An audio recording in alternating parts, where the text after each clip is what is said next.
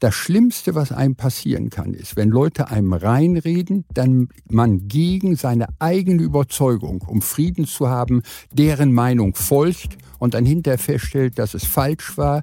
Also wenn man äh, selbst was entschieden hat und sich herausstellt, es läuft nicht ganz so, wie man gewünscht hat, dann ist man es selbst gewesen. Das Schlimmste ist, dass man anderen folgt, obgleich man eigentlich meint, dass es nicht richtig ist. Hallo und herzlich willkommen zu einer neuen Ausgabe von Handelsblatt Disrupt, dem Podcast über neue Ideen, Disruption und die Macher der digitalen Welt. Mein Name ist Sebastian Mattes und ich begrüße Sie ganz herzlich wie immer aus unserem Podcaststudio hier in Düsseldorf. Heute haben wir ein richtiges Highlight hier im Podcast und zwar ein Urgestein der deutschen Wirtschaft. Er wurde als Ruhrbaron bezeichnet, war Aufsichtsrat vieler deutscher Konzerne, er hat das Bundesverdienstkreuz erhalten und er investiert seit einigen Jahren in junge Tech-Firmen. Die Rede ist von Gerhard Kromme, den wir gerade schon kurz gehört haben. Und mit ihm spreche ich über seine lange Managerkarriere, über Niederlagen, über Erfolge, über die politische Landschaft so kurz vor der Bundestagswahl, natürlich auch die technologische Zukunft dieses Landes.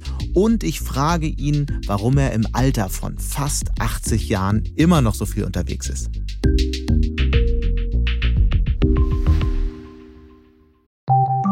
Nach einer kurzen Unterbrechung geht es gleich weiter. Bleiben Sie dran.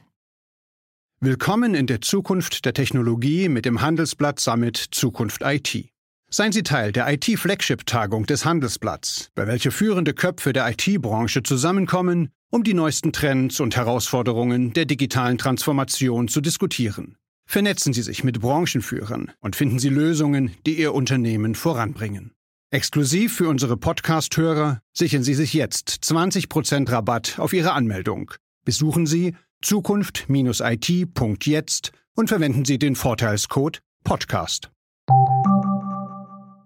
Und damit begrüße ich Gerhard Kromme jetzt ganz herzlich bei mir hier im Studio. Hallo, Herr Kromme. Hallo, Herr Mattes. Ich freue mich, dass ich bei Ihnen bin und ich hoffe, dass wir ein interessantes und informatives Gespräch für uns beide und auch für unsere Zuhörer haben. Hinter Ihnen liegt ja eine wirklich beeindruckende Karriere. Sie haben vor über 20 Jahren die Fusion von Thyssen und Krupp mit angeschoben. Sie waren Chef im neuen Konzern und später Chefaufseher von ThyssenKrupp, dann bei Siemens. Außerdem waren Sie in ganz vielen unterschiedlichen Aufsichtsräten, zum Beispiel bei der Allianz, bei Lufthansa und E.ON. Und sie tragen sogar das Bundesverdienstkreuz. Nun haben sie nach vielen Rollen als Industriebaron, wie sie auch genannt wurden, und Chefaufseher eine dritte Karriere gestartet, und zwar als Investor und Coach von jungen Technologiefirmen. Wenn Sie so zurückblicken auf diese drei Karrieren, sagen wir mal, was war aus heutiger Perspektive der absolute Höhepunkt? Ja, ich glaube, der Höhepunkt ist immer das, was man gerade macht. Also ich habe festgestellt, dass die Vergangenheit natürlich wichtig ist. Man mhm. muss sie kennen, man muss sie verstehen. Aber auf der anderen Seite, die Vergangenheit ist Vergangenheit. Was interessant ist, ist nur die Gegenwart und die Zukunft. Und insofern kann ich sagen, heute ist ein schöner Tag und es ist mit Sicherheit in den nächsten Tagen, Wochen, Monaten, Jahren wird es noch schöner, weil ständig was Neues ist, an dem man Spaß und Freude hat. Und wenn wir jetzt mal von der heutigen Zeit äh, wegblicken und äh, nochmal auf die Karriere zurückschauen, was, waren so, was war so das Highlight aus Ihrer Sicht? Ja, ich muss sagen, ich bin ja sehr schnell zum Anfang meiner beruflichen Karriere bei Saint-Gobain bin ich sehr schnell bin ich hochgegangen und bin in einem Konzern, der ja hinterher nationalisiert war, eine doch ein, ein habe eine ganz wichtige Rolle gespielt, bis ich denn da aufgehört habe und äh, die Zusammenarbeit mit den französischen Kollegen in mhm. Paris, in Nancy, äh, das war schon ein echter Höhepunkt bisher, an den ich viel Freude gehabt mhm. habe. Jeder weiß, solche Karrieren bringen natürlich auch Niederlagen mit sich, Lowlights, wie man heute sagt. Was war denn der größte Tiefschlag in dieser ganzen Zeit? Ich muss sagen, ich, das Wort Niederlagen würde ich nicht in den Mund nehmen. Es gibt sicherlich manchmal Enttäuschung, aber da kann ich wiederum sagen, da hilft mir mein Naturell. Ich bin ein geborener Optimist und weiß, wenn man nach vorne guckt, dann geht's auch wieder weiter. Mhm. Das, was andere vielleicht als Niederlagen bezeichnen oder empfinden und dann feststellen, dass es nicht weitergeht, habe ich überhaupt nie gehabt. Ich habe immer wieder festgestellt, dass es manchmal sogar beschleunigt weiterging und dass manche kurzfristige Enttäuschung schon sich hinterher als ein reiner Segen dargestellt hat, weil sich Opportunitäten geöffnet haben, an die man sonst überhaupt nicht gedacht hätte. Absolut. Also Ihr Optimismus in allen Ehren, aber dann lassen Sie uns doch nochmal so die größte Enttäuschung Revue passieren lassen? War das die Zeit, als Sie nicht äh, Chef der Krupp Stiftung geworden das sind? Das ist mit, ja, das, das glaube viele glauben das. Also und äh, haben auch gemeint damals, mein Gott, mein Gott, was ist denn jetzt los? Und ist er jetzt deprimiert und so weiter? Das ist überhaupt Aber Sie nicht. haben ja wirklich viel dran gesetzt. Dass Nein, es ich habe, kommt. also es ging nicht um jetzt hier die Krupp Stiftung. Ich habe wirklich mit viel Herzblut Krupp und dann ThyssenKrupp und so weiter. Da habe ich gearbeitet, das habe Mhm. ich auch wirklich gerne gemacht. Aber ich habe nie, und da hilft mir natürlich auch mein Bezug zur Familie, meine Freunde, auch meine anderen Interessen Mhm. helfen da. Ich bin nie abhängig gewesen von einem, vom, vom Beruf im weitesten Sinne. Vielleicht Mhm. ja, ist ein wesentlicher Teil meines Lebens, aber ich bin nie abhängig gewesen von einer spezifischen Berufsaufgabe. Mhm. Aber dann vielleicht auch nochmal die Frage, wenn es das nicht war, was war so der, was war so die größte Enttäuschung? Ja, ich muss sagen, es, es gibt in dem Sinne, kann, kann ich nicht sagen. Also ich habe das nie so empfunden. Also ich habe wirklich festgestellt, dass es immer wieder nach vorne ging. Es setzt natürlich voraus, dass man Optimist ist und dann auch dafür kämpft, Oder, dass es oder nennen wir es, weitergeht. nennen wir es äh, was war die schwierigste Zeit in, in Ja gut, die schwier eine schwierige Zeit war mit Sicherheit, also hier die Zeiten damals in den 80er Jahren, als es hier bei Rheinhausen um das, äh, die existenzielle Gefahr des gesamten Krupp-Konzerns ging. Das waren sicherlich schwierige Zeiten und äh, das haben wir aber also hier mit den Kollegen, das haben wir insgesamt gut gemeistert und heute sagt jeder, mein Gott, warum hätten, haben wir das nicht alles viel eher gemacht? Was haben Sie aus dieser Zeit, aus dieser schwierigen Zeit gelernt, was Ihnen in den nächsten Jahren darauf vielleicht geholfen hat? Ich glaube, man muss Situationen genau analysieren, aber wenn man sie denn analysiert hat und der Meinung ist, im Grunde seines Herzens, es ist richtig, das zu tun, dann muss man es auch machen. Und dann soll man sich auch nicht reinreden lassen. Das Schlimmste, was einem passieren kann, ist, wenn Leute einem reinreden, dann man gegen seine eigene Überzeugung, um Frieden zu haben, deren Meinung folgt und dann hinterher feststellt, dass es falsch war.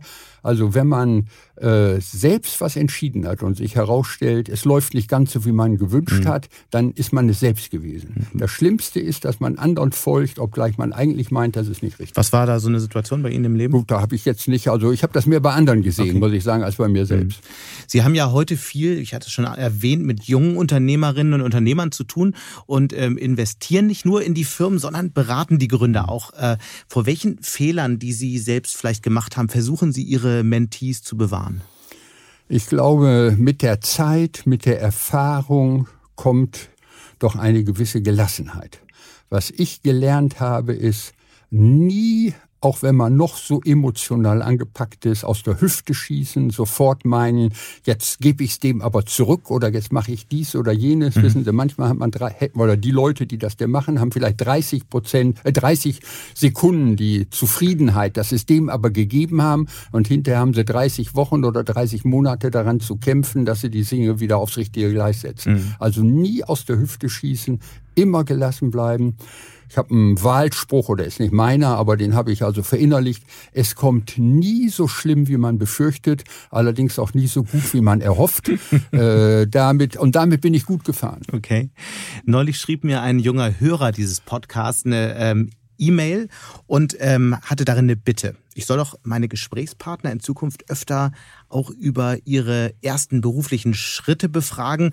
Und deswegen lassen Sie uns doch jetzt mal dort anfangen, an dem Punkt. Sie haben ja Jura und VWL studiert und sind dann, wie Sie es schon gesagt haben, bei Saint-Gobain eingestiegen, dann verhältnismäßig schnell aufgestiegen. Saint-Gobain ist ein ähm, globales französisches ähm, Unternehmen, Industriekonzern mit Schwerpunkt auf Glas, Baustoffe und Industriekeramik. Ähm, war das Ihr Ziel, die Karriere in einem Industriekonzern? Was war sozusagen Ihr Impuls, damals in den Beruf zu gehen? Also ich wollte, ich hatte ja Jura studiert, wie Sie richtigerweise sagen, und aber nicht, weil ich an der Juristerei als solcher Interesse hatte, sondern das ergab sich einfach. Damals war ja noch weit verbreitet die Meinung, ein Jurastudium schadet niemandem und ermöglicht doch vieles. Und unter dem Gesichtspunkt habe ich Jura studiert. Ich habe dann am Tag des zweiten juristischen Examens werde ich nie vergessen, am 14. Januar 1971 eine heiße Dusche genommen und seitdem nie wieder ein juristisches Buch in der Hand mhm. gehabt, weil ich immer in die Industrie wollte. Und warum wollte ich in die Industrie? Ich bin kein, kein Beobachter, ich bin kein, kein Berater im Grunde, ich bin kein kontemplativer Typ, der dann also lange darüber nachdenkt, ob das so oder so ist. Ich bin Unternehmer, ich bin Macher, ich will gestalten. Mhm. Und das war aus meiner Sicht eben besser und einfacher in der Industrie möglich als äh, als Jurist, sei es als Rechtsanwalt, als Richter tätig zu sein. Und so bin ich an Saint-Gobain gekommen. Warum Saint-Gobain? Warum ein französischer Konzern? Ist ja auch damals, war, war damals sehr, sehr ungewöhnlich. Ich habe äh, Latein und äh, Griechisch an der Schule gelernt. Mein Vater war Studienrat für Latein und Griechisch und seine vier Kinder haben das natürlich alles denn bis zum Abitur auch mit durchgemacht. Habe ich Jura studiert.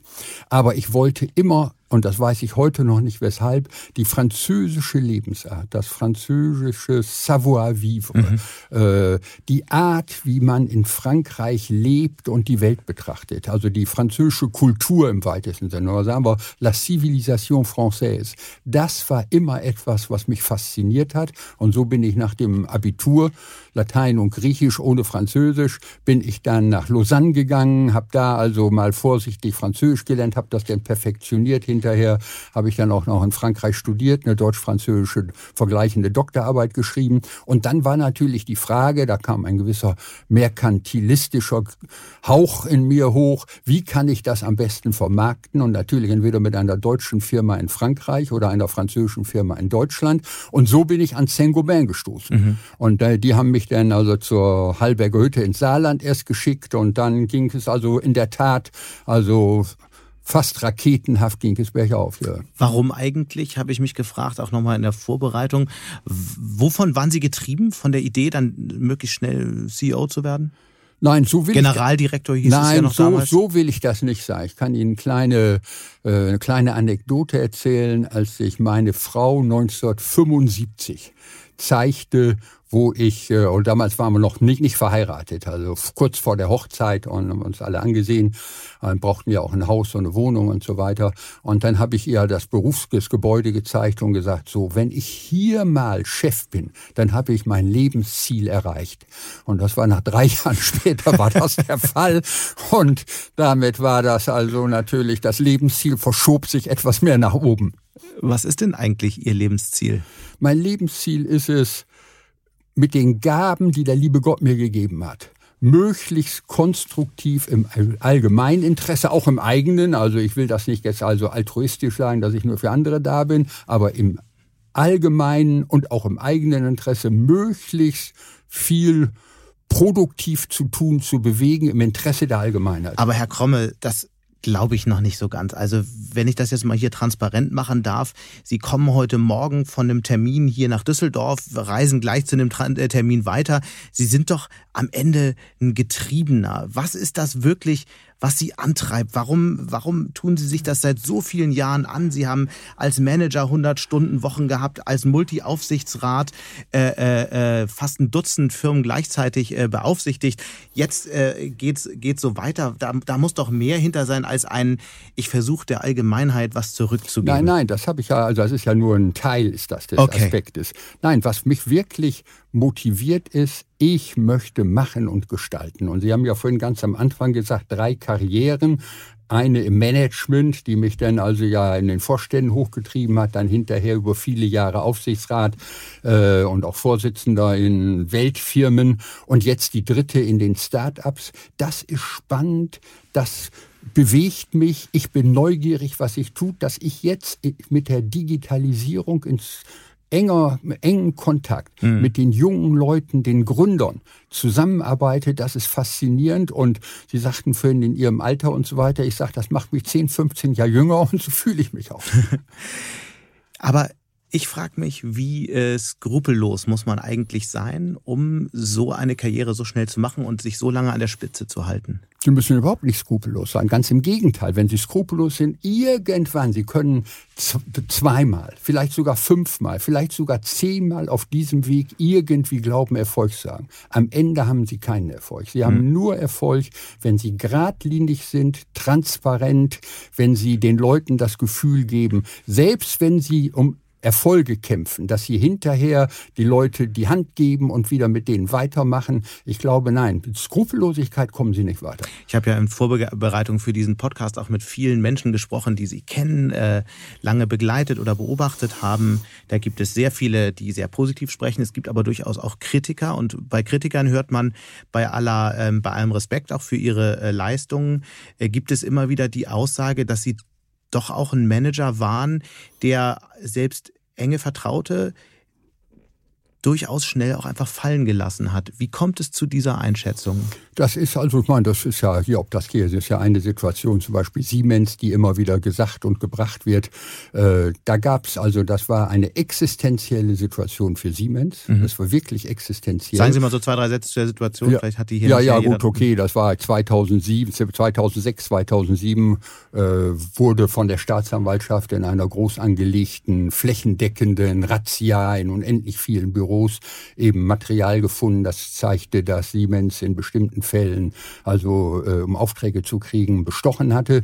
Und das ist natürlich äh, für ein börsennotiertes Unternehmen in den USA und in Deutschland ist das also äh, brandgefährlich. Mhm. Und es ging darum, sicherzustellen, dass Siemens aus dieser Situation rauskam. Ich war damals Vorsitzender des Prüfungsausschusses, ich war Mitglied des Aufsichtsrats und die Frage war, wie können wir das machen? Und wir haben nur die Dinge gemacht und ich würde sagen, in einer ausgesprochen humanen und rücksichtsvollen Art, soweit es überhaupt möglich war, mhm. dass wir mit den Leuten Lösungen gefunden haben, uns, uns auf der einen Seite zu trennen, aber auf der anderen Seite, wir haben wirklich die Leute, also nicht, wie man so schön sagt, das letzte Hemd ausgezogen. Wir sind bei Schadensersatz, wir sind bei den Kündigungen ausgesprochen, also bis an die Grenze dessen gegangen, was gesetzlich gerade noch möglich war. Mhm. Also ich glaube, dieser Eindruck täuscht. Äh, also ich habe immer sehr verantwortungsbewusst versucht vor dem Hintergrund auch der Verantwortung, die ich habe. Ich hätte natürlich sagen können, ich mache das nicht, ich trete zurück, dann hätte es ein anderer gemacht.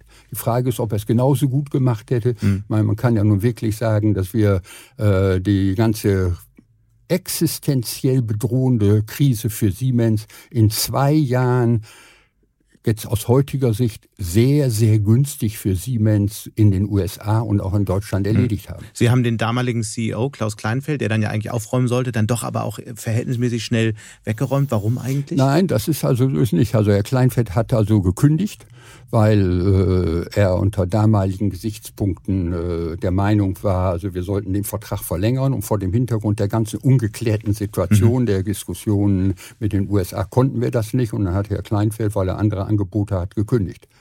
Lassen Sie uns noch mal ein bisschen auf die Metaebene kommen. Wenn Sie, Sie haben ja wirklich viele Manager begleitet, ähm, ähm, betreut. Was ist sozusagen die, also wie beurteilen Sie die Leistung? Was ist eine, eine gute Führungskraft? Worauf kommt es an? Und an welchem Punkt sagen Sie, okay, das ist halt nicht mein Mann, das ist nicht meine Frau? Mhm.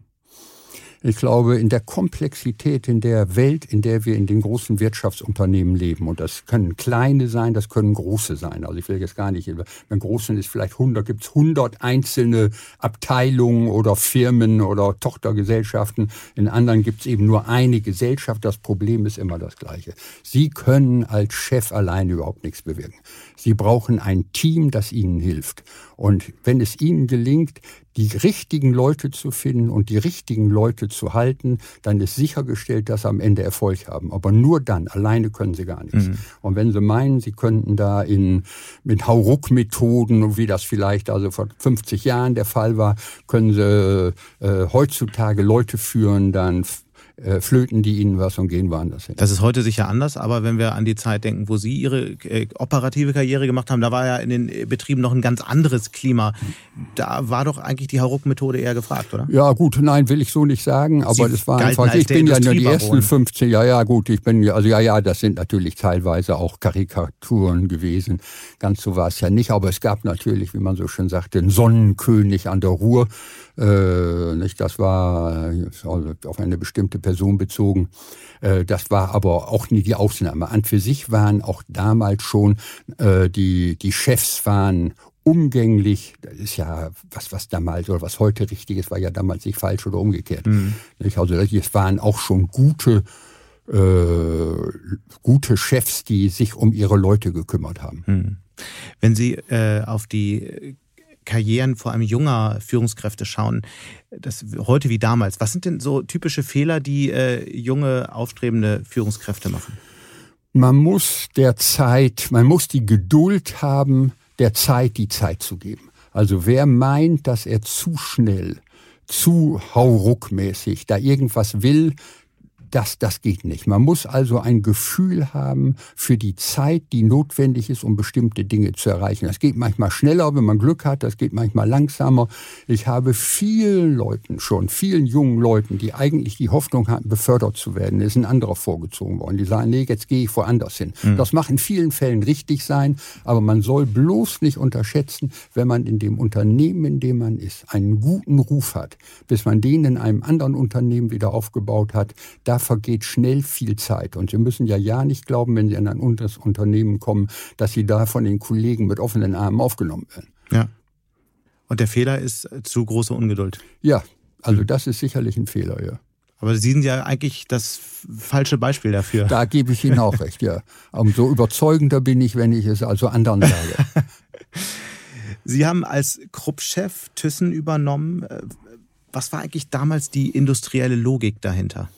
Gut, also ich muss grundsätzlich sagen, ich äußere mich nicht zur Vergangenheit, nicht weil ich da irgendwie ich verfolge das alles mit Interesse, mhm. aber ich äußere mich deshalb nicht zur Vergangenheit, weil ich einfach in der Vergangenheit gesehen habe, dass also viele äh, Kollegen und Altkollegen immer noch alte Geschichten wieder aufwärmen, äh, das oder meinen, sie müssen ihren Nachfolgern Ratschläge geben. Mhm. Ich kann nur sagen, das kommt nichts bei raus. Die Zeiten ändern sich so schnell, äh, dass das, was also man heute meint, wenn man zwei, drei Jahre oder fünf Jahre raus ist, was richtig ist, das ist es oft gar nicht, weil die Fakten ganz anders sind. Mhm. Also ich kann nur sagen, äh, ich äußere mich also hier nicht äh, zu, zu, zu Details. Grundsätzlich kann ich nur sagen, es ist einfach hier, ob das jetzt die Stahlindustrie ist, ob es andere Industrien sind, in einem Welt, wenn wir, wenn der Weltmarkt die entscheidende äh, Spielwiese ist, dann brauchen sie Größenordnungen, die optimal sind. Das ist, wenn Deutschland nur die Spielwiese ist, brauchen sie eine andere Größenordnung, als wenn sie weltweit aktiv sind. Mhm. Und sie müssen in den Industrien, in denen sie tätig sind, gucken, dass sie in der Lage sind, weltweit kostengünstig mitzuspielen. Und deshalb brauchen sie manchmal eine gewisse Größe. Verstanden, aber wenn Sie heute auf das Unternehmen, und da sprechen Sie ja nicht über alte Zeiten, sondern wir sprechen jetzt über heute, wenn Sie heute auf das Unternehmen schauen, dann können Sie ja eigentlich nicht glücklich sein, oder? Ich, äh, wie ich vorhin schon gesagt habe, die Gefühle und Emotionen sind eine Geschichte. Auf der anderen, ich äußere mich nicht zu dem Thema, denn äh, ich weiß aus Erfahrung, das bringt nichts. Hm. Ich würde gerne noch eine letzte Frage äh, zu ThyssenKrupp stellen, eher eine äh, persönliche. Wie war eigentlich Ihr Verhältnis zu Berthold Beitz, dem Chef der Krupp-Stiftung, dem ehemaligen Generalbevollmächtigten von Alfred Krupp, dieser letztlich ja glorifiziert Figur des Ruhrgebiets? Meine persönliche Einschätzung zu diesem Thema werde ich mit ins Grab nehmen und für mich behalten. Okay, gibt es aber irgendwas, was Sie von ihm gelernt haben, was Sie mitgenommen haben, wo, wo Sie manchmal dran denken? Ja, also werde erst mal 99 Jahre, dann habe ich noch 20 vor mir. Sie haben Siemens schon angesprochen und äh, das ist äh, natürlich ein, zweites, ein zweiter sehr, sehr wichtiger Teil für die deutsche Wirtschaft. Das ist im Grunde Wirtschaftsgeschichte. Sie haben die großen, den großen Schmiergeldskandal angesprochen. Ähm, vielleicht sprechen wir nochmal darüber, was Sie äh, dort vorgefunden haben, als Sie Aufsicht, in den Aufsichtsrat kamen und äh, als Sie dann Aufsichtsratschef wurden. Siemens ist ein Weltklasse-Unternehmen, war mhm. es damals, ist es heute Siemens hat also die Veränderung von einem reinen Produktionsbetrieb in einem Software, ein, ein Betrieb, in dem die Software eine äh, ganz große Rolle spielte, also mit Bravour gemeistert in den letzten 15 Jahren. Und mhm. insofern kann ich nur sagen, dass es eine Freude und eine Ehre war, über so lange Zeit Aufsichtsratsvorsitzender von Siemens zu sein. Mhm. Äh, solche Ermittlungen, die Sie ja auch eben angesprochen hatten, rund um schwarze Kassen und dubiose Zahlungen in vielen Ländern, hat es ja in Deutschland in diesem Ausmaß nie zuvor gegeben. Was hat das eigentlich für die deutsche Wirtschaft bedeutet? Was hat das verändert, dieser ganze Fall? Ich glaube, das ist ja schon vorher gewesen. Ich meine, da hat es ja diesen gleitenden Wandel gegeben. Man muss ja immer noch erinnern, in den 80er, 90er Jahren konnten sie diese Abgaben noch von der Steuer absetzen. Ja. Also insofern äh, äh, ist das ja jetzt, also dann haben sich die Gesetze geändert und äh, da hat das ein oder andere Unternehmen eben zu spät drauf reagiert, unter anderem Siemens. Mhm. Aber das ist alles jetzt graue Vergangenheit, das ist längst vorbei.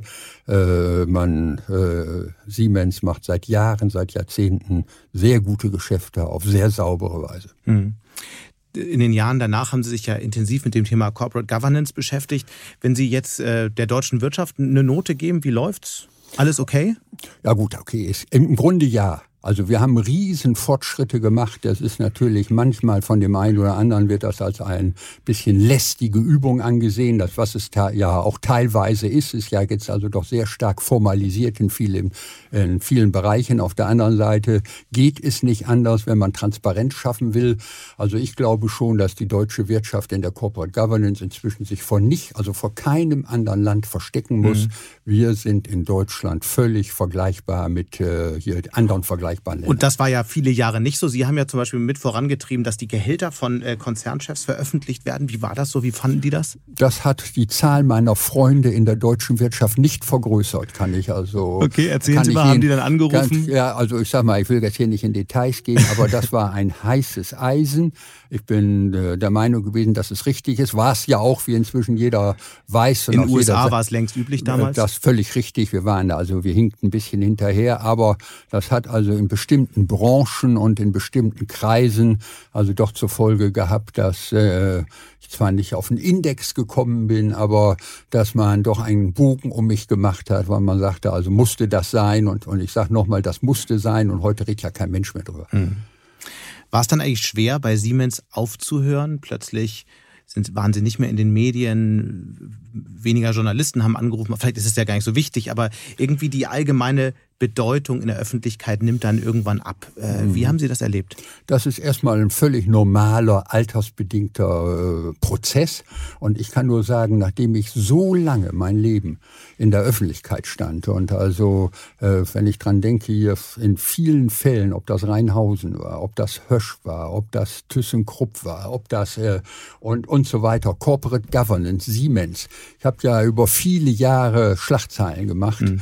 und ich kann Ihnen nur sagen, wenn Sie so lange, so oft in der Presse standen, dann sind Sie dem Herrgott dankbar, dass mal eine gewisse Ruhe einkehrt. Aber ich glaube das irgendwie nicht, weil Sie haben die Schlagzeilen ja auch wirklich gemacht mit einer großen Freude. Sie haben polarisiert, Sie haben Debatten vorangetrieben, Sie haben auch mal eine Geschichte gestreut. Also ich kann mir das nicht vorstellen, dass von heute auf morgen, dass, dass man kein Interesse mehr hat und sagt, Gott sei Dank ist das alles vorbei. Ja, ist ja nicht von heute auf morgen. Ich meine, ich habe jetzt bei Siemens aufgehört vor drei Jahren als Aussichtsratsvorsitzender und hm. inzwischen ist es ja so, dass, äh, wobei das also wirklich also nicht gewolltes, sondern ein, ein notwendiges Beiwerk. Durch die Aktivitäten, die ich jetzt im Startup-Bereich habe, ist es ja so, dass ich also wiederum gefragt werde. Und wenn ich gefragt werde, erst recht, wenn es darum ging, wie kann man den jungen Leuten, wie kann man denen helfen und was weitergeben von den Erfahrungen, die man gemacht hat. Mhm. Das mache ich gerne und das ist also etwas, was mich richtig motiviert und mir auch Spaß und Freude macht.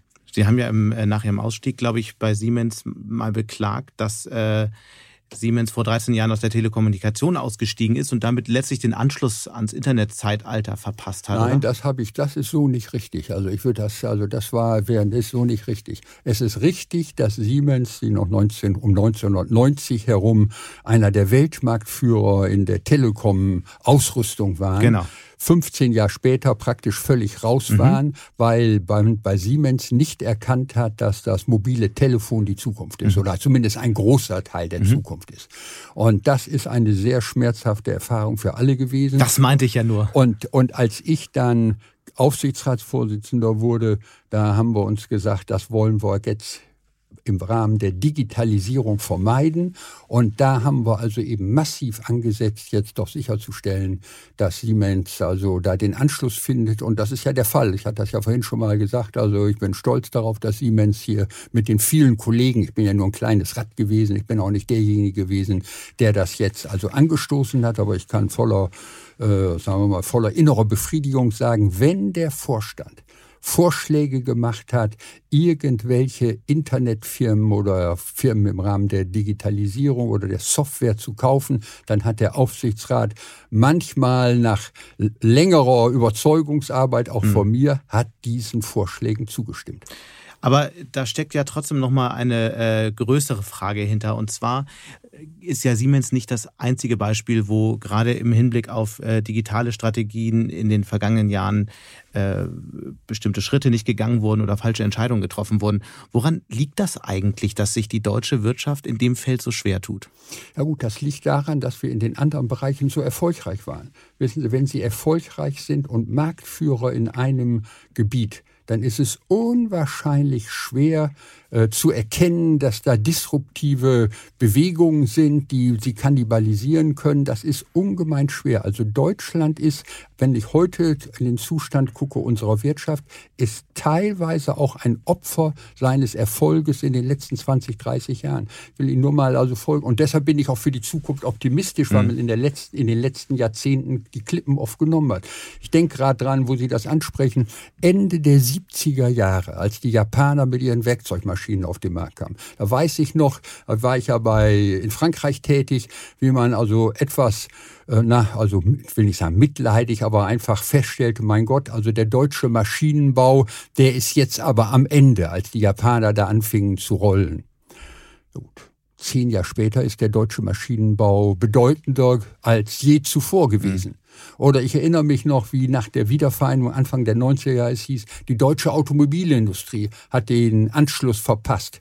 Ja gut, dann hat sich herausgestellt, dass sich die unsere Ingenieure in den Automobilfirmen rangemacht haben. Ja gut, und dann begannen die 20 glorreichen Jahre, in denen die deutsche Auto Automobilindustrie praktisch die ganze Welt äh, beherrscht hat mit ihrer Technologie, auch mit ihren Produkten. Mhm. Insofern bin ich überhaupt nicht äh, äh, pessimistisch. Wir müssen nur einfach sehen, jetzt vor dem Hintergrund der Herausforderung, ich komme jetzt auf, also was die Wirtschaft betrifft, und damit sind wir auch praktisch schon bei der Politik, vor dem Hintergrund der Herausforderungen, die wir in der Digitalisierung haben, indem wir Deutschland jetzt anpassen müssen. Wir werden in den nächsten Jahren Millionen Arbeitsplätze in den klassischen Industrien verlieren. Einfach weil hier Auto, es ist einfach so. Es wird andere Autos geben, in denen nicht mehr der Verbrennungsmotor ist mit allem, was dazugehört. Außerdem ist die Wahrscheinlichkeit sehr groß, dass es in Zukunft viel weniger Autos geben wird, weil die anders genutzt werden. Also wird es da große Einbrüche in der Beschäftigung geben. Wie können wir diese, das auffangen? Das geht letztlich nur, wenn wir uns für die modernen Technologien öffnen. Und das heißt also, dass wir bei der Digitalisierung wirklich äh, an die Spitze kommen. Und da muss ich jetzt leider sagen. Aber das fordert sich so leicht. Was heißt denn das eigentlich? Also das, das, das, das würde, glaube ich, jeder unterschreiben. Äh, aber es ist auch unheimlich abstrakt. Was heißt eigentlich in der Digitalisierung an die Spitze ja, kommen? Lassen Sie uns das mal ausbuchstabieren. Ja, genau. Ja, ja, völlig, völlig richtig. Ich meine, also wir sind ja hier im Startup-Verband, äh, haben wir das ja nun also mehrmals schon also im Einzelnen gesagt, ob Sie jetzt hier die Verwaltung sehen, ob Sie die Gesundheit sehen, ob Sie die Bildung sehen und so weiter. Wir müssen natürlich Fall für Fall jetzt, also ich habe es jetzt global mhm. gesagt, wir müssen uns Fall für Fall vornehmen und sicherstellen, dass wir etwas machen, was es in anderen Ländern ja selbst gibt. Äh, die, die ganze, der ganze Verwaltungsprozess ist viel mehr über Internet und digitalisiert in fast allen Ländern mhm. Europas als in Deutschland. Das Gleiche gilt fürs Bildungswesen. Ich meine, ich sage ja nicht, dass wir morgen auf dem Stand von Israel oder äh, Lit, äh, Lettland oder mhm. Finnland sein müssen. Aber wir müssen einen riesen Schritt machen. Und da ist die gute Nachricht ist, dass Corona uns den Spiegel vor Augen gehalten hat und wir sehen, was man machen muss. Das ist ja in einem Genesungsprozess die Erkenntnis. Mhm dass man krank ist. Und dann die Diagnose ist ja ein großer Schritt. Jetzt muss die Medizin kommen und dann muss natürlich die Genesung. Aber die Medizin kommt ja nicht. Und äh, Ihren ja, Optimismus, wir wissen ja alle seit heute, Sie sind ein sehr optimistischer Mensch. Ihr Optimismus in allen Ehren. Wenn man so auf den Wahlkampf schaut, dann ist doch eher eine komplette äh, äh, fast Arbeitsverweigerung aller Kandidaten, sich wirklich ernsthaft mit diesen Themen zu beschäftigen. Ja, das ist, das ist richtig und das ist bedauerlich. Aber auch da sage ich Ihnen, der Druck wird uns zwingen, Deutschland ist eine Konsensgesellschaft. Und wenn Sie diese Veränderung machen, und ich habe ja nun wirklich für Veränderungen gekämpft im Laufe meines beruflichen Lebens, indem wir die Firmen restrukturiert haben und gesund, auf gesunde Beine gestellt haben. Das gilt für das ganze Land auch. Dann gibt es gewaltige Widerstände. Aber diese Widerstände kann man, wenn man das, was ich vorhin gesagt habe, überzeugt ist, dass es richtig ist, da weiterzumachen, kann man auch hinkriegen. Und der Druck wird kommen. Aber noch, also ich würde das, also Konsensgesellschaft ist ja fast noch schmeichelhaft. Ich würde eher die These aufstellen, Deutschland ist eine Gesellschaft, die am Ende äh, gar keine Veränderung möchte, weil der, die, die, die, ein großer Teil der Menschen hat den aufregendsten Teil des Lebens hinter sich. Die wollen eher Ruhe, den Wohlstand genießen und ähm, das ist auch charakterlich ein großer Unterschied zu äh, jüngeren Ökonomien in Asien und so. Ja, Deswegen nochmal die Frage, das äh, klingt alles richtig, was Sie sagen, aber wo soll dieser Change herkommen? Der das kommt ja, ein, unter Land, Druck. ein Land zu steuern ist ja nicht so leicht wie in ein Unternehmen. Da sagt der Chef, wir gehen jetzt rechts, dann gehen alle rechts. Ja gut, also ich sage, wenn es ganz so einfach wäre, wäre es auch schön. Aber ich gebe Ihnen recht, Politik gerade in einem föderalen Land wie in Deutschland, in dem Koalitionen gebildet werden müssen und dann also da die Schacherei, wer, wer ist wo Minister, ist er qualifiziert, nicht qualifiziert, macht so, ungemein Und deswegen die Frage, wo soll der Druck herkommen? Ja, der, kommt, der, ist doch der, längst da. Der Druck ist da. Ja, ja, Deutschland noch, fällt zurück bei Wettbewerbsfähigkeit. Ähm, ähm, der, der Chinas Aufstieg in digitalen Feldern kann jeder sehen, aber es passiert nichts. Ja, gut, also ich würde mal, ich bin, bin sehr, un, ich muss Ihnen sagen, ich bin auch sehr, sehr unzufrieden mit dem, was passiert. Man kann sehr viel mehr machen. Wir wollen ja auch mehr machen. Mhm. Aber ich würde jetzt keine Schwarzmalerei machen. Ich habe ja vorhin nicht ohne Grund erwähnt, was mit dem deutschen äh, Werkstoff, äh, Werkzeugmaschinenbau war, was mit der deutschen Automobilindustrie war. Wenn jetzt gucken wir uns doch das ein oder andere Automobilunternehmen an, nachdem die Jahre nicht begriffen hatten, was da für eine Lawine auf sie zukommt. Jetzt haben sie es begriffen und jetzt wird intensiv dran gearbeitet und ich bin sicher, ich bin sicher, dass also die deutschen Automobilingenieure in der Lage sein werden, diese Herausforderung in den nächsten zwei, drei Jahren zu meistern. Mhm. In Deutschland ist immer das Problem, erstmal muss man es erkennen, das Problem, und muss sich einigen, dass es das ist. Wenn denn die Truppen anfangen zu marschieren, um das Problem zu beseitigen, dann sind wir relativ gut und schnell und erfolgreich. Gut, dann lassen Sie das abschließen, äh, um da mal konkret zu werden. Was ist denn so das Zwei-Drei-Punkte-Programm von Herrn Kromme, äh, das die nächste Bundesregierung in diesem Feld unbedingt umsetzen muss, damit das Thema vorangeht? Oder vielleicht gibt es ja so die eine große Idee, die jetzt gerade fehlt im Wahlkampf. Gut, also ich muss sagen, ich bin genauso enttäuscht wie Sie, dass das ganze Thema Digitalisierung, wenn überhaupt nur ein Randthema ist, wird als Schlagwort benutzt, aber wenn man anfängt zu bohren, man kommt nicht weiter. Mhm. Es gibt es gibt ja nun Programme, Studien en masse.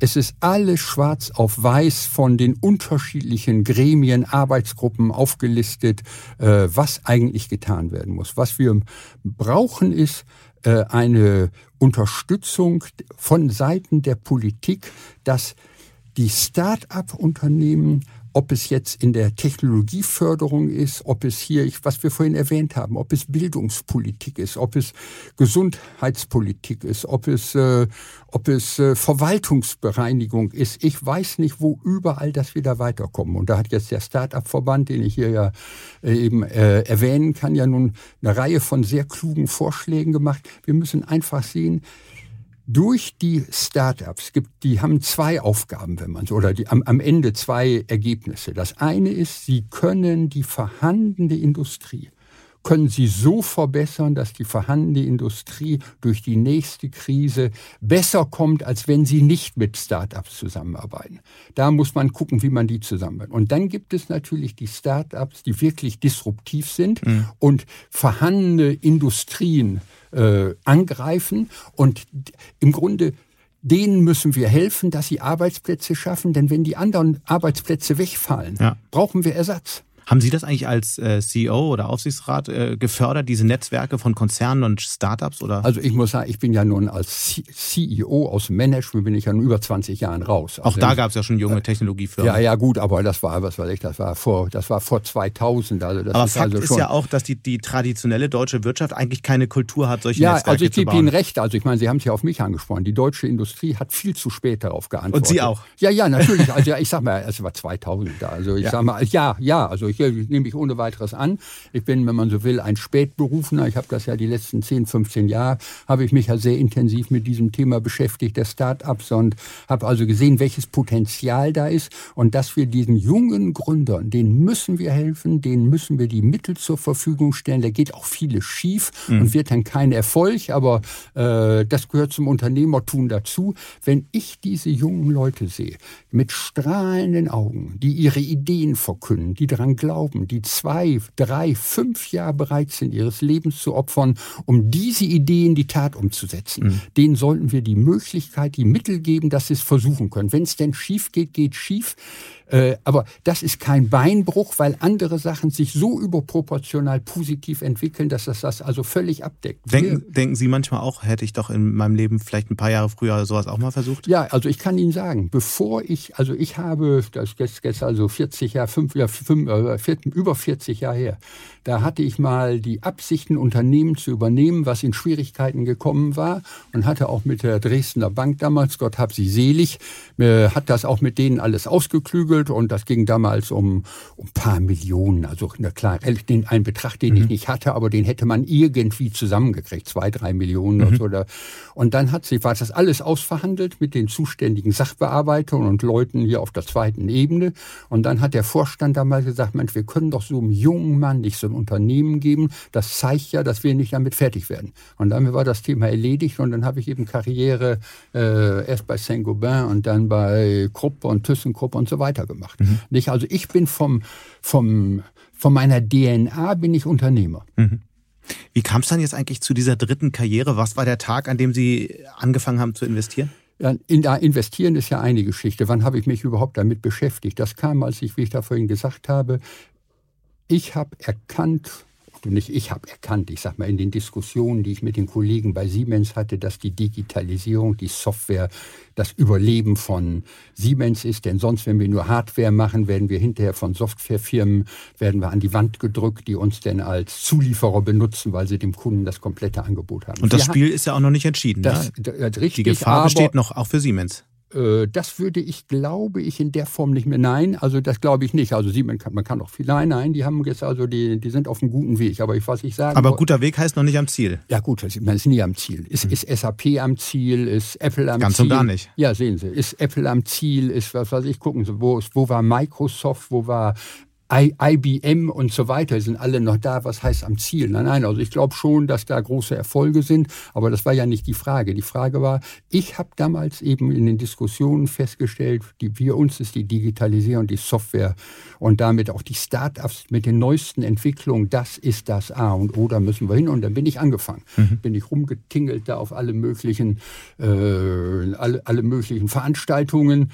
Und, Bei Digitalkonferenzen hatte man sie dann gesehen? Ja, genau, ja, ja, zum Beispiel die NOAA-Konferenz. Ja. Ich bin ja hinterher Chairman der NOAA-Konferenz gewesen, weil Marco Rotzinek, der Gründer, mich gebeten hat, die Verbindung zwischen Old und New Economy herzustellen mhm. und da Kontakte herzustellen. Das habe ich dann auch gemacht. Und da habe ich natürlich, nur um bei dem Beispiel zu bleiben, eben unwahrscheinlich viel junge Leute kennengelernt, die mit strahlenden Augen mir ihre Ideen aufgezeigt haben und Geld brauchten. Und in dem Zusammenhang habe ich damals auch äh, Hakan Kotsch kennengelernt, also den Gründer von Auto 1.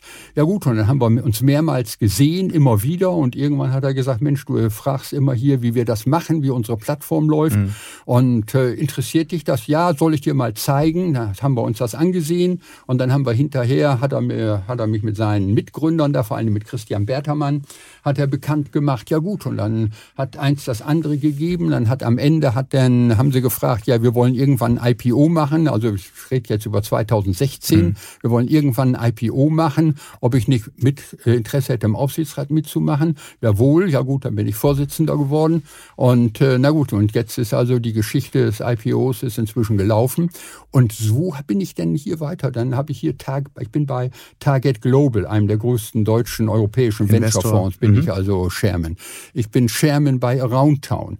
Ich bin äh, hier im, im Aufsichtsrat von eClair. Mhm. Ich bin im Aufsichtsrat von Highview Power. In wie, viele, in wie viele junge Firmen haben Sie jetzt investiert, auch äh, privat? Ja, ich würde mal sagen 25. Okay. Und in, in, was für Tickets gehen Sie da so rein? Ja, also ist unterschiedlich. Also mhm. das ist also 25. Das sind also viele kleinere mhm. dabei, wo ich einfach nur eine Anschubfinanzierung gebe, dass die da mal eine Zeit lang hier drei Monate, sechs Monate bis zu zwölf Monaten überleben und mal ihr Konzept erarbeiten können. Wenn es hinterher in größere Summen geht, dann bin ich da sehr zurückhaltend, weil es einfach meine, meine Grenzen übersteigt. Mhm.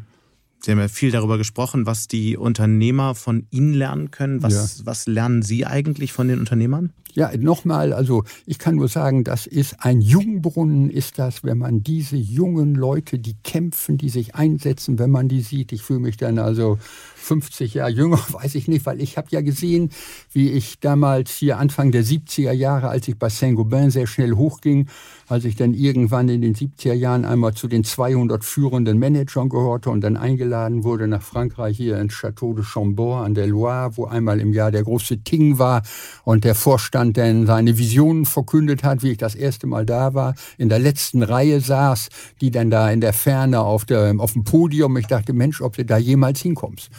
Nicht? Und äh, ich möchte vielen jungen Leuten, die mich ansprechen, eine Radflamme, möchte ich helfen, dahin zu kommen. Mhm. Was sind so Fragen, die die jungen Leute Ihnen auch stellen?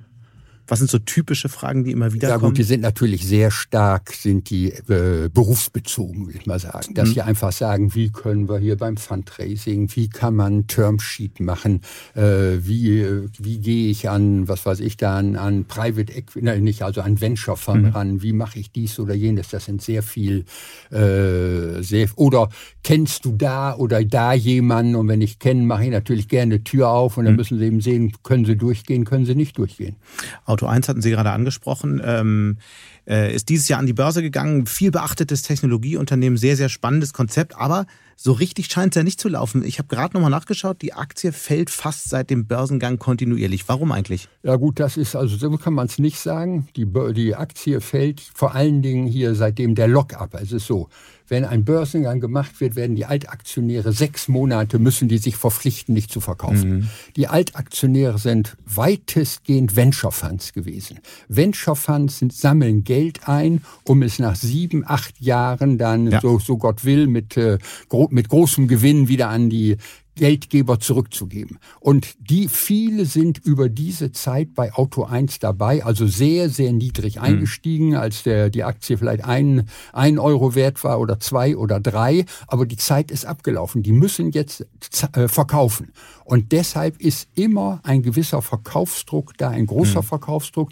Und die Neuaktionäre, die alle Interesse haben, wir stellen ja bei Auto 1 fest, es gibt praktisch nur positive Analystenempfehlungen, die den Kurs bei 50 oder 70 sehen, aber die müssen jetzt verkaufen. Es sind kaum Leute da, die kaufen, weil sie sich alle sagen, mein Gott, vielleicht ist morgen noch günstiger. Irgendwann wird sich das ausleveln in den nächsten Tagen, Wochen und dann wird es wieder Becher aufgehen. Immer wieder gibt es ja Zweifel auch an, dem, an der Tragfähigkeit letztlich des Geschäftsmodells. Woher kommen die eigentlich? Ja, das frage ich mich auch. Also da kann ich nur eine Brust und Überzeugung sagen, das ist Quatsch. Das läuft bestens. Wir sind okay, also dann lassen Sie uns das mal beziffern. Was heißt bestens? Wann sind die profitabel? Ja, gut, profitabel ist ja, wissen Sie, bei einem Startup ist die Profitabilität, weiß Gott nicht das Entscheidende. Aber es ist ja kein Startup, sondern es ist jetzt ein börsennotiertes ja, Unternehmen. Ja, schon, aber immer noch ein Startup, ist mhm. ja keine Frage. Also wir haben ein in sich geschlossenes Konzept, das zur Folge hat, dass wir in einer überschaubaren Zeit jetzt in einigen Jahren noch positiv sind. Aber wir sind zurzeit noch dabei, um den Markt zu kämpfen, um der Platzhirsch mhm. zu sein. Wir sind es in Europa. Wir wollen das verfestigen, weil viele eben sehen, dass das ein attraktiver Markt ist. Und wir das Modell ist schnell angreifbar, ne? Der ist ja, das kann man, es ist völlig richtig, es ist leicht angreifbar. Nur muss ich sagen, wir haben doch inzwischen einen beachtlichen Vorsprung, äh, weil wir da also.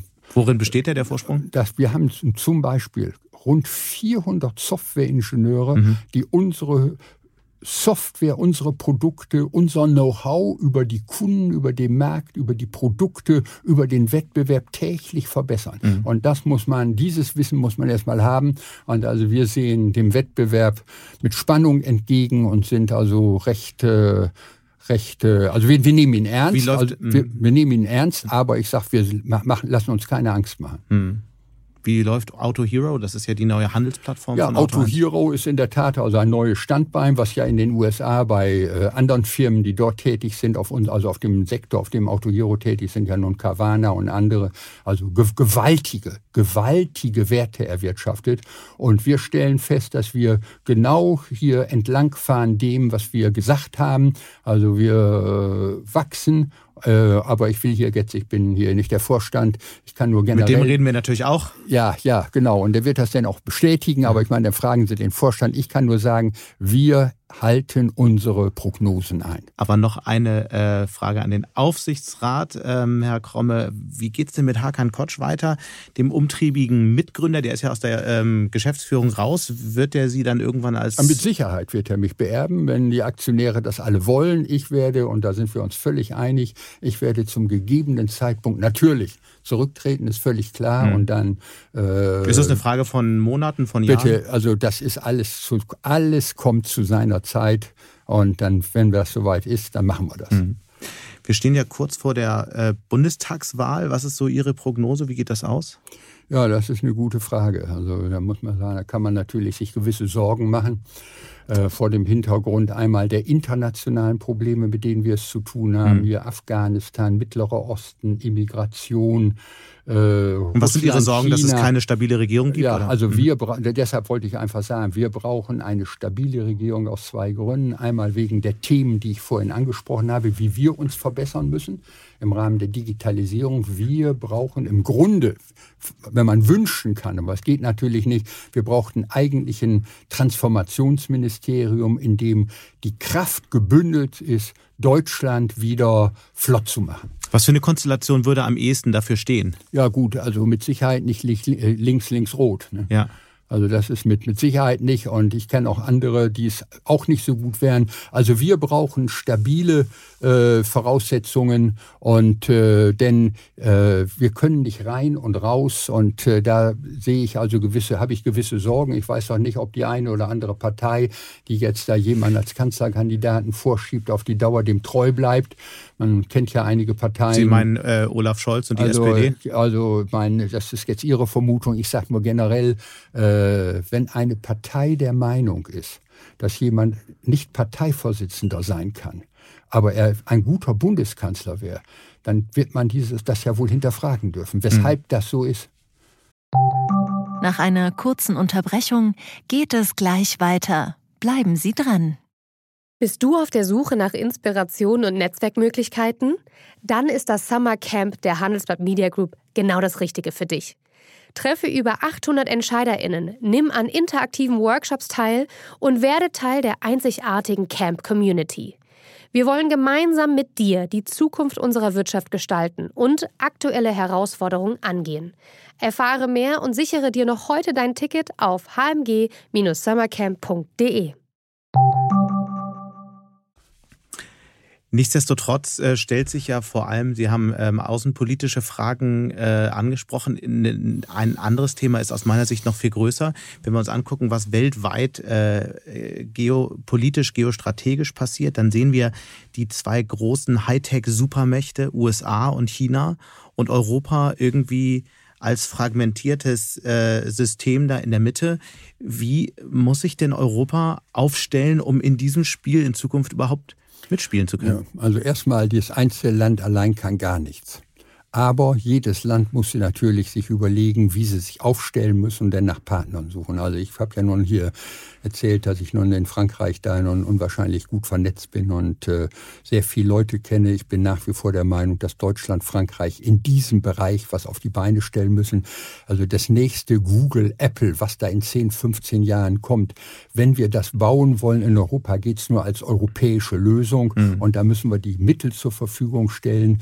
Und wir sehen es ja, wie kompliziert das ist. Gucken Sie jetzt hier Biontech, da sind über 10, 15 Jahre hundert von Millionen Euro sind investiert worden, bis man jetzt sieht, es funktioniert. Das ist auch von privater Hand gekommen, mhm. muss man sich vorstellen. Und das geht natürlich nur einmal. Wir müssen in Deutschland, in Europa einen Kapitalmarkt haben, der in der Lage ist, als einen Gesamtkapitalmarkt, der in der Lage ist, diese Beträge aufzubringen. Und deshalb also kann ich nur sagen, auch diese ganze Finanzierung der Startups, das ist alles besser geworden für die kleinen und mittleren mhm. Tranchen. Für die großen ist es noch nicht gut. Jetzt kann man sagen, ja gut, aber wir haben ja immer das Geld in China und in äh, Amerika oder ich weiß nicht wo gefunden, das ist richtig.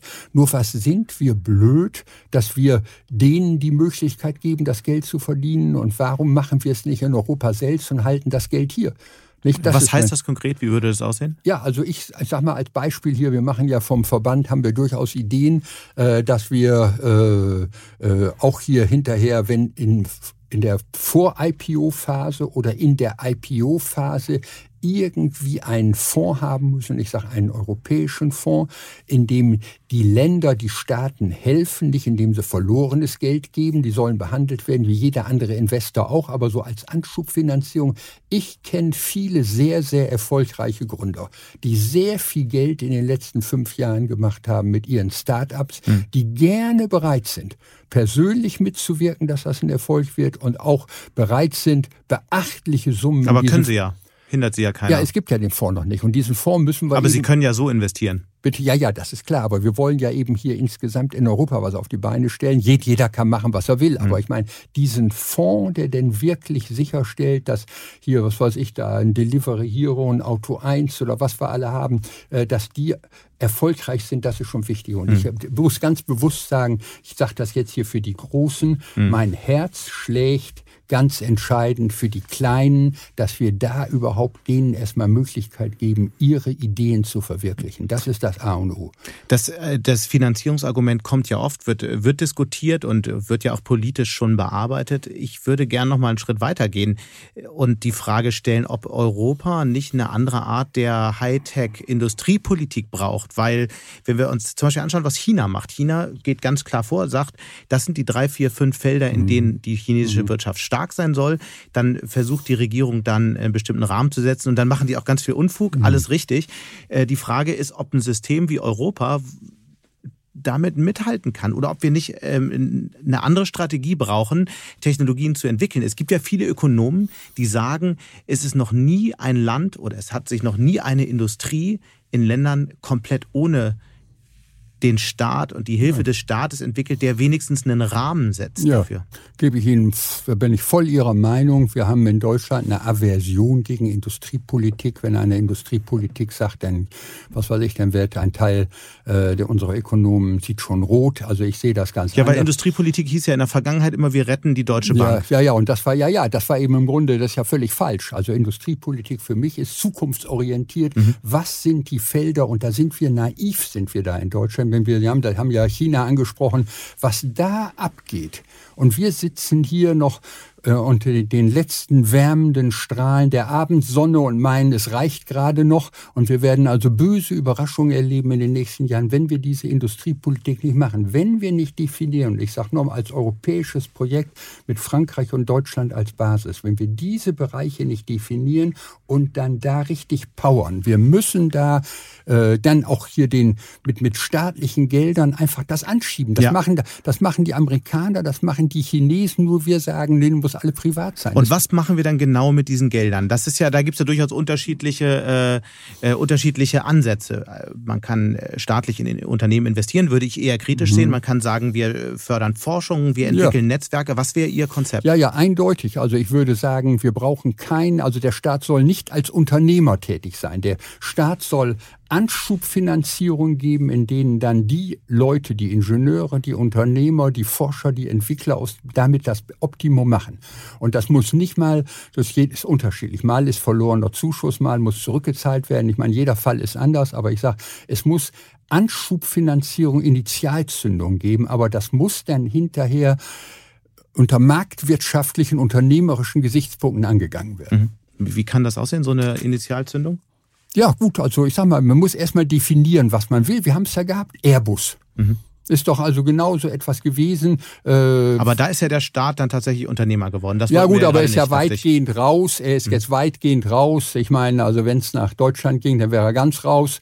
Äh, aber gut, das ist, ich meine, die Kulturen sind anders. In mhm. Frankreich mhm. sieht man einiges anders, in Spanien vielleicht auch. Aber der Staat dominiert ja nicht mehr, mhm. sondern es ist ja jetzt ein börsennotiertes Unternehmen. Ne? Der Hauptteil der Aktien ist draußen am Markt. Ja gut, und so, so geht das auch. Also ich würde einfach sagen, nehmen wir das, nehmen wir das Airbus-Modell. Modell. Hm. Für Quantencomputing? Ja, zum Beispiel. Das muss man hier, genau, Quantencomputing, was ist das nächste Google, was ist, weil die Suchmaschinen, ich meine, die Ideen gibt es ja. Hm das nächste Google ist wahrscheinlich der falsche, der falsche ja, Weg. Wahrscheinlich müsste es eher so das Google der Industrie sein. Ein, ja, ich glaube ja, das ja. ist der nächste. Ja, ja, ich meine, das habe ich, hab ich falsch, also ich habe etwas abgekürzt. Sie haben völlig richtig, also kein zweites Google in der, in der jetzt vorhandenen Form. Sondern, sondern das Google des digitalen Industriezeitalters. Genau so ist es, ja. Und es ist gar nicht unwahrscheinlich, dass das dann auch wieder ein amerikanischer oder chinesischer Konzern wird, wenn es so weitergeht. Ja, also nein, das ist ja so. Die Ideen werden hier entwickelt in Deutschland, war ja immer schon so oder in Europa. Aber wenn es dann an die Finanzierung geht, dann stellt man fest, dann irgendwann geht die Luft aus. Das ist ja das, was ich moniere. Nicht? Äh, bis, bis, bis 100 Millionen bringt man noch das Geld zusammen. Aber wenn dann hinterher äh, 300 oder 500 gebraucht werden, dann wird's eng. Ja, und gut, dann kommen die Amerikaner, Chinesen, kaufen es auf. Naja, oder man kann auch die These vertreten, ähm, vieles wird in Deutschland erfunden. Es gibt auch sehr, sehr gute KI-Forschung. Am Ende äh, kümmert sich die Wirtschaft aber doch um Schweißnähte.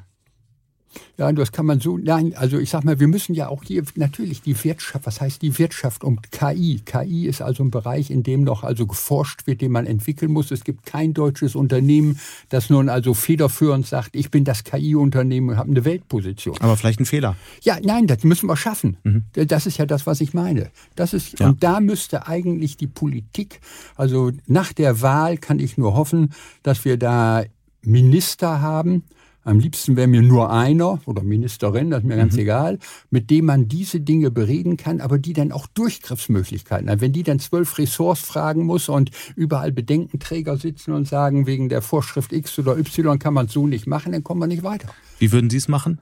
Also ich kann es ja nur sagen, wie ich es in der Wirtschaft gemacht habe. Wenn ich dieses Problem hätte, was die Politik hat, dann würde ich das analysieren, das ist ja alles schon passiert, und würde sagen, es geht nur so, dass wir hier jetzt ein Vorstandsressort schaffen, das die Verantwortung hat, dieses Problem zu lösen. Und das geht nur, wenn man eben dann die Abteilungen oder die Bereiche, die dazugehören, diesem Vorstandsressort zuordnet. Ich würde daraus den stellvertretenden Vorstandsvorsitzenden machen mhm. und ihm dann plein pouvoir geben, jetzt da richtig tief zu flügen, dass er das voneinander bringt. Gut, das ist utopisch, das ist in der Politik, nicht in der Wirtschaft, in der Politik so ich nicht zu machen. Sagen, so werden die Ressorts nicht ja, vergeben. Ja, ja, nein, das ist, aber immerhin, man kann ja versuchen, der Sache mal nahe zu kommen. Mhm. Wer wäre so eine Figur, die dafür ja, geeignet gut, wäre? War also gut, okay, da kann man ein, zwei. Ich will hier, wenn ich jetzt einen nennen würde, wäre er schon verbrannt. Deshalb also halte ich lieber den Mund. Herr Kromme, wir haben anfangs darüber gesprochen, Sie haben immer noch sehr, sehr anstrengende Tage. Sie hatten ein ähm, Leben viele Jahre mit 100-Stunden-Wochen. Wie hält man sowas eigentlich über viele Jahre durch? Was ist so der, Trick? Was ist das Geheimnis, das Sie heute lüften wollen? Ja gut, es gibt nichts zu Es gibt keine Geheimnisse. Ich kann nur, Sie müssen natürlich äh, erstmal Gene haben, die das ermöglichen. Und da, ich sage immer scherzhaft, man kann bei der Auswahl seiner Eltern nicht vorsichtig genug sein. das natürlich, äh, sie brauchen natürlich Gene. Ja gut, und dann müssen sie mit der Gnade mitwirken. Sie müssen natürlich diszipliniert sein. Nicht? Also wenn sie zu viel essen, zu viel trinken, keinen Sport machen und Übergewicht haben, nicht? dann können sie sich nicht wundern, wenn sie mit 60 oder 65 anfangen zu pusten. Und äh, ich habe also, das kann ich sagen, immer äh, physisch sehr bewusst, sehr sorgfältig aufgepasst, dass ich also mhm. äh, so, also mein Gewicht halte.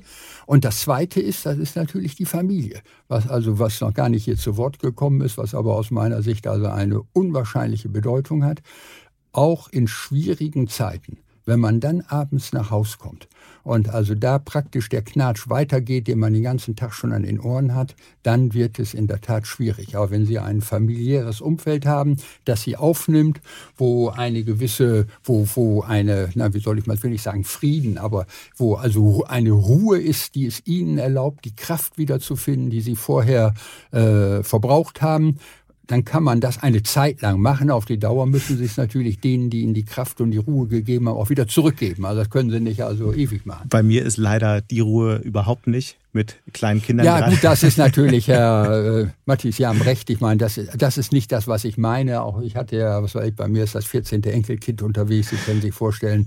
Und wir haben einen sehr engen Familienzusammenhalt. Äh, also da ist ständig was los. Das meine ich. Aber das ist doch eben, selbst wenn die dann rumknöttern und schreien. Ich war jetzt hier letztes Wochenende, hatte also die jüngste Enkelin anderthalb Jahre, hatte eine schwere Bronchitis, hat die ganzen Zähne und hat die ganze Nacht nur geschrien. Das ist natürlich nicht das, was man jetzt unter, unter einem erholsamen Wochenende Wochen, versteht. Ja, das richtig. Aber es gibt trotz alledem, weil es völlig anders ist, es gibt also Kraft.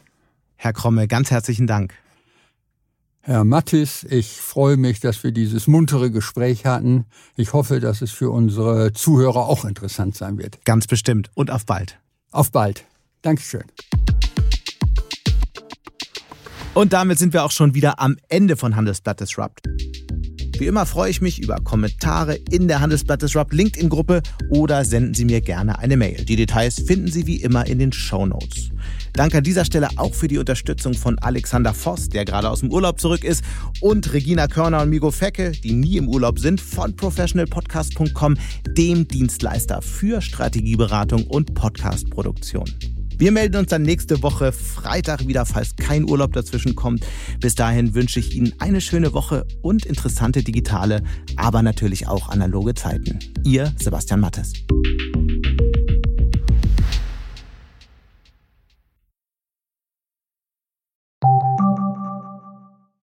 Die deutsche Wirtschaft steht vor neuen Herausforderungen. Und Sie möchten aktiv die Zukunft mitgestalten? Dann sind Sie beim Handelsblatt CFO Summit 2024 genau richtig. Erleben Sie hochkarätige Speaker und CFOs renommierter Unternehmen wie Amazon, Google oder SAP. Seien Sie Teil dieses exklusiven Gipfeltreffens am 11. und 12. Juni in Düsseldorf. Mit dem Code Podcast sparen Sie bei der Anmeldung 15 Prozent. Alle weiteren Infos unter handelsblatt-cfo-summit.de.